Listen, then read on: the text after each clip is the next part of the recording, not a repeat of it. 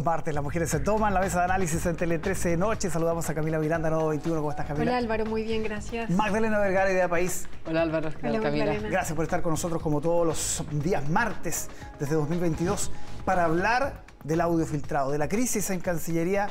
Camila, ¿cuál es la lectura? Hay muchos que incluso ya están pidiendo eh, a la ministra que renuncie, definitivamente. Yo creo que ya se está instalando una práctica muy complicada de cualquier situación tratarla con renuncias o acusaciones constitucionales. Eh, creo que eso tiene que ver con varios elementos, pero creo que es un problema para el sistema político que así se aborden todos los, los dilemas. Creo que en términos de los impactos del audio, si podía suponer un impasse diplomático, eso está superado porque ya hubo una conversación con Argentina y no hay ningún problema al respecto y entiendo que con las otras partes que salen mencionadas en el audio también fue conversado. Ahora a mí lo que me preocupa son dos o tres cosas. La primera es respecto a si hay dolo, ¿cierto?, en, en promover o en hacer público el audio, que eso sería problemático en el sentido que son ámbitos donde se toman decisiones complejas para el país, donde tiene que haber alta confianza y efectivamente queda claro a quienes hayan escuchado el audio que estaban conversando en un entorno de bastante confianza que creo que si estuviese, si hubiesen sabido que estaban siendo grabados probablemente no hubiesen hablado de la forma que hablaron. Entonces eso creo que hay que esclarecerlo, aunque la ministra ya lo desestimó cuando dice la responsabilidad ya fue tomada y la otra que creo que es respecto de las reacciones. Creo que se instala un problema en la tensión entre algunos sectores del socialismo democrático y, a- y el gobierno, ni siquiera aquí a Prodignidad, porque se trata de una ministra del Partido Socialista, en este caso, que tiene que ver con construir esta narrativa del amateurismo versus la expertise. Y yo me pregunto si hoy día la alta expertise que algunos podrían decir que tienen por los años que han estado en espacios de gobierno asegura tener las respuestas para salir de la crisis. Yo creo que no. Yo creo que se requiere un diálogo más profundo y que creo que es un problema que las diferencias se sigan tratando con estas pugnas de fuerza que en cada, digamos, error o problema que suscita el gobierno terminan exponiéndose que es esa tensión complicada, más allá de cierto los impactos que pueden tener los términos que se usan en el audio, que efectivamente nos ayudan a mejorar el ambiente de conversación. Magdalena, ¿está superada la crisis?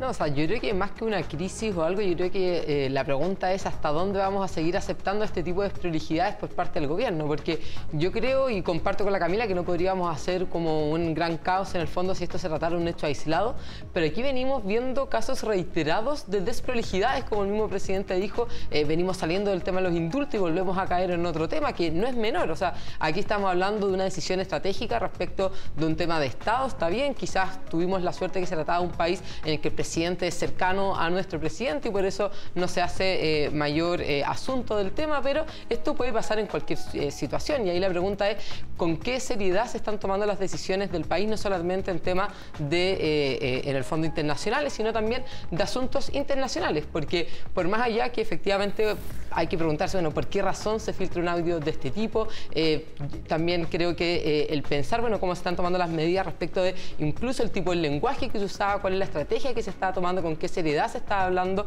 Yo creo que hay muchas cuestiones que hay que eh, considerar dentro del audio que se, que se filtró que me parecen a mí que son preocupantes. Y ahí yo tomo algunos aspectos, no sé, Prince Navarrete que hablaba respecto de un gobierno que a ratos no asume la seriedad de estar gobernando, que mira con desdén un poco la complejidad que implica esto. Ya tenía también, más allá de las fuerzas, ¿no es cierto?, que están dentro del gobierno de también el socialismo democrático u otros diciendo, bueno, presidente, tiene que tener equipos también que sean técnicos, que sean profesionales, que sepan abordar este tipo eh, de situaciones para evitar cuestiones como esta, porque ya no puede seguir ocurriendo esto, ya va a empezar un segundo año y seguimos teniendo problemas como si fuese el primer día de un novato en su trabajo. Sí, lo que decía Camila es interesante, este debate entre amateurismo y expertise que se ha planteado con, con harta claridad, como lo, lo decía Camila.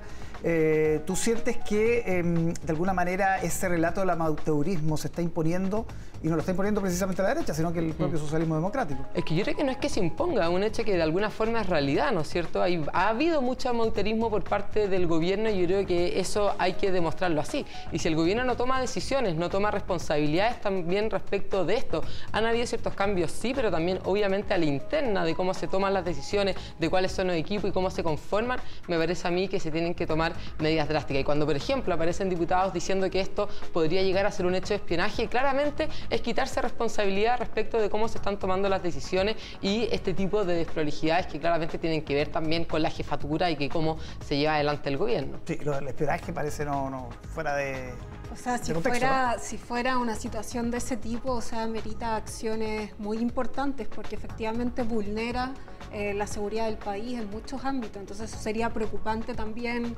si es que alguien lo llegase a comprobar. Yo creo mm. que aquí también hay que calibrar las expresiones que uno usa para abordar estas situaciones, porque creo que partamos inmediatamente con muchas suspicacias, no ayuda en nada también a mejorar el diálogo, a calibrar qué cosa es relevante y qué cosa no. Entonces parece ser todo muy explosivo. Yo creo que ahí es importante que se calibre efectivamente lo que se dice y lo que se plantee también se demuestre o que se tomen las acciones correspondientes. Si aquí hay hubo dolo o aún peor hubo espionaje, yo creo que eso es grave.